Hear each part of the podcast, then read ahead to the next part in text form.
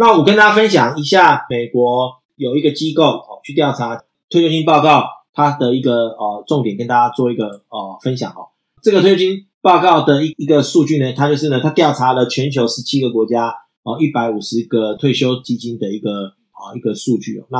这一百五十八个退休基金呢，它总共呢掌控了全球呢大概将近这个两兆美金的退休金的一个规模。他们基本上简单讲就是呢三个重点哈。退休基金基本上因为它是一个长期的承诺哈，因为大家知道台湾的劳退跟劳保是不一样的。劳保基本上，你只要投保一定的年份哦，投保一定的年资，你可以拿回到的钱，基本上以目前的游戏规则来讲，它是确定的。比如说，它没有改游戏规则情况下，你可以拿回来的钱是确定的，就要确定给付制，大家都很清楚。那劳退基本上确定提拨，就是说公司或你自己确定提拨的钱是金额是确定的，但是呢，你最后拿回来的钱是是不确定的，就是也有点像这个储蓄险、传统年金的险，你只要保下去，大致上你的这个。可以给付的金额大致上不会跟你预期的相距太远哦，就有点像劳保的一个状况啊，所以劳保是用年金啊，那劳退基本上比较像是投型保单，你投的金额是确定的，但是呢，你最后可以拿回多少钱啊？基本上是 depend on 你自己的投资绩效，或是这个劳退基金的投资绩效哦。但是呢，因为你现在做任何的一个投资的 investment，它不是今天你。一个人领劳退劳保的钱，你通常你的钱都是三十年前缴到现在的，等于说你是缴了三十年才得借这笔钱哦，所以呢，基本上不太会真的完全放股票，因为没有人保证股票市场在三十年后一定会比现在好啊。所以呢，我们来讲就是说呢，其实大多数的传统的智慧哦，退休基金基本上都是以投资债券为主，那他每年支付你的钱，基本上就来自于债券跟投资某些股票的配息。然后呢，可能有一些资本利得，他会拿出来配，但是基本上这件事情讲过，可期待，可你可以期待，但是没有办法去啊、完全的依赖这件事情这样。所以呢，全球的退休基金基本上都是以投资债券为主，以股票为辅，这个是大是一个大的一个概率的一个部分。但是呢，最重要是呢，这一百五十八退休基金呢，他们的看法就是认为呢，未来十年，从现在开始，未来十年的报酬率。会比过去二零一零年到二零二零年的报酬率要低哦，百分之九十趴的人，百分之九十趴的机构是这么认为的。但是他认为呢，百分之七十趴的机构认为呢，未来十年的通货膨胀率会比过去十年的通货膨胀率高啊高。简单来说，也就是说，如果他拿到的钱预报酬是少的话，要么就是你参加这个投资组合的人要多掏钱出来。啊，要么就是他给的几率就会变少，但是呢，你的这个通货膨胀的增加，代表就是你的生活支出的成本会变多啊，所以呢，基本上就会造成一个啊比较坏的一个结果。因为如果说你的报酬率增加，你的通膨降低是最好的结果，但如果说你今天是报酬率降低，哦，预期报酬率降低，但你的预期的支出增加，那就是比较差的一个结果，这样。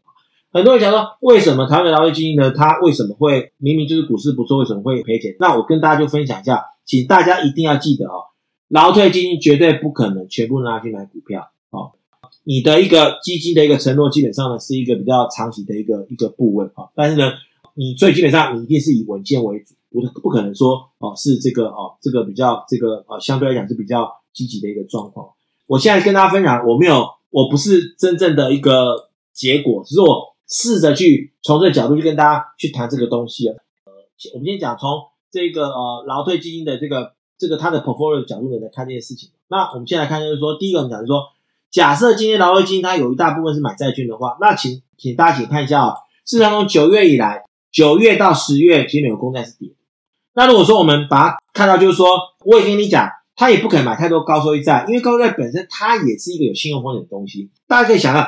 退休金呢，基本上他会尽量避掉信用风险这件事情啊，他会尽量就是呢，哦，focus 在这个市场风险上面，市场风险可以靠时间来解决嘛，哈，所以大概呢，以投机公司投资债来讲的话，事实上也没有错啊。事实上，从今年的九月到十一月，其实投资债基本上也是也是怎么样，也是一个比较偏偏 weak 的一个一个角度。好，所以我们讲说，整体来讲，对大家来讲，一到九月的确没有错。我相信以整个它的 portfolio 来看的话，其实。退休 pension fund 在今年九月的表现，当九月的表现应该不会太好主要这些债券比重太高。好，但是呢，如果我们参考十月到十一月的表现来看的话，那理论上应该会 cover 回来很多，因为投机债跟可能 maybe 不动产证券化或者说新上债哦，它的表现的基本上是上来哦，所以呢，哦，就是说大家不要为了它九月跌那么多觉得很生气哦，哦，它基本上它比较是一个 portfolio 所呈现出来的一个结果啊。但是呢我们要讲就是说，未来两到三年甚至三到五年会怎么走？哦，我就跟大家讲，债务这么高的情况下，要么就是像。中国或者新产一样，用通缩的方式，用违约的方式去解决这个问题啊，不然的话消灭债务，要么就是什么，不是消灭债务人，就是消灭债权人。通缩呢，就是呢债务人就还不出钱来，债权人也要同时间怎么样承担这个义务？因为干嘛？因为为什么？谁叫你要借钱呢？对不对？啊，谁让你家持有他的他的这个债券的哈？通膨呢，基本上呢是呢比较牺牲债权人，为什么？因为债务人要还的钱是固定的，但是债权人啊，正因为通膨。债务人他可以还的金额是变多的，但是债权人基本上他看起来他还是拿到他该拿的钱，但是事实上从整个 over 的这个市场角度来看，债权人基本上是一个比较不利的一个情况，因为他买的拿到的利息，他拿同样的钱，他的机会成本是降低很多的。好，所以我们来就来分享一下，好，各位，好，你是投资人，我今天都把你们当做就是投资人，通缩跟通膨，你要选哪一个？请作答。你现在就两个选择：大通缩跟大通膨。你是借钱的人，你是金主，你是出钱的人，你会希望是通缩好还是通膨好？大通缩还大通膨？你是出钱的人哦，你是出钱的人，你是已经在市场上买了债券的人。有钱还没投入的人，希望通缩，因为你的钱的价值会变大，对不对？债权人手上的 cash，手上的现金的钱会变大啊。但是呢，如果你你已经钱，假设你钱手上有钱，你想投资的人，你会喜欢通缩啊！如果有 cash 的，通缩代表 cash 的价值变高。但是如果你今天呢，你已经呢钱投进去的人的话呢，你其实通膨虽不好，但是总比通缩好，因为通缩又怎么样？有可能怎么样？大家一起一起怎么样？GG 啊！所以我们讲就是说，简单讲，各位，如果你觉得未来是一个通膨的年代啊。你买债券，坦白讲，OK，至少不会违约，对不对？好，但是你可能会跌，但至少不会违约。你只要买投资债、买公债，价格会跌，但是利息照拿，放二十年还是保本，对不对？至少还可以拿回本金，对不对？只是说呢，这二十年呢，可能本来你应该可以赚，假设利率是六趴，哦，你本来六六八乘以二十年，本来可以赚一一百二十八，加上本金一百八，本来可以赚一一百块，可以变一两百二十块的。但你你现在放了三个 percent 的债券，三乘二十六十，本金一百，你再只赚一百六十六十趴，所以你等于是一百块放二十年下去，拿回一百六十块，那你另外的一百块下去可以拿回两百二十块，但是 anyway 你还是可以，你还是资产还是有增长，哦，只是呢你增长幅度呢没有你预期，还有你呢这个自己呢这个可以拿到的最大的一个指标。哦所以呢，我讲就是说，未来来讲的话，我个人认为，我跟大家分享，我个人觉得现在未来来说，呃，短线上要马上通缩，我认为，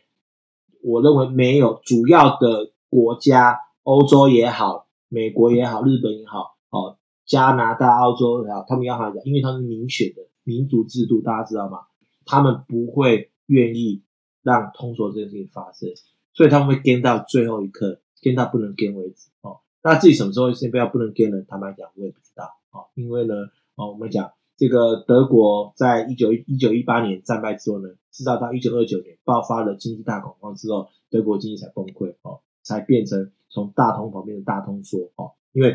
没有钱了，就知道违约嘛，对不对？啊，所以呢，这件事情呢，因为在金本位时代都要花那么久，花了十几年才有从通膨变通缩哦。那接下来什么时候变通缩？坦白说，我并不知道哈。但是我想就是说，未来的一段时间呢，我觉得市场可能会是比较是通膨的一个状态，通膨的状态。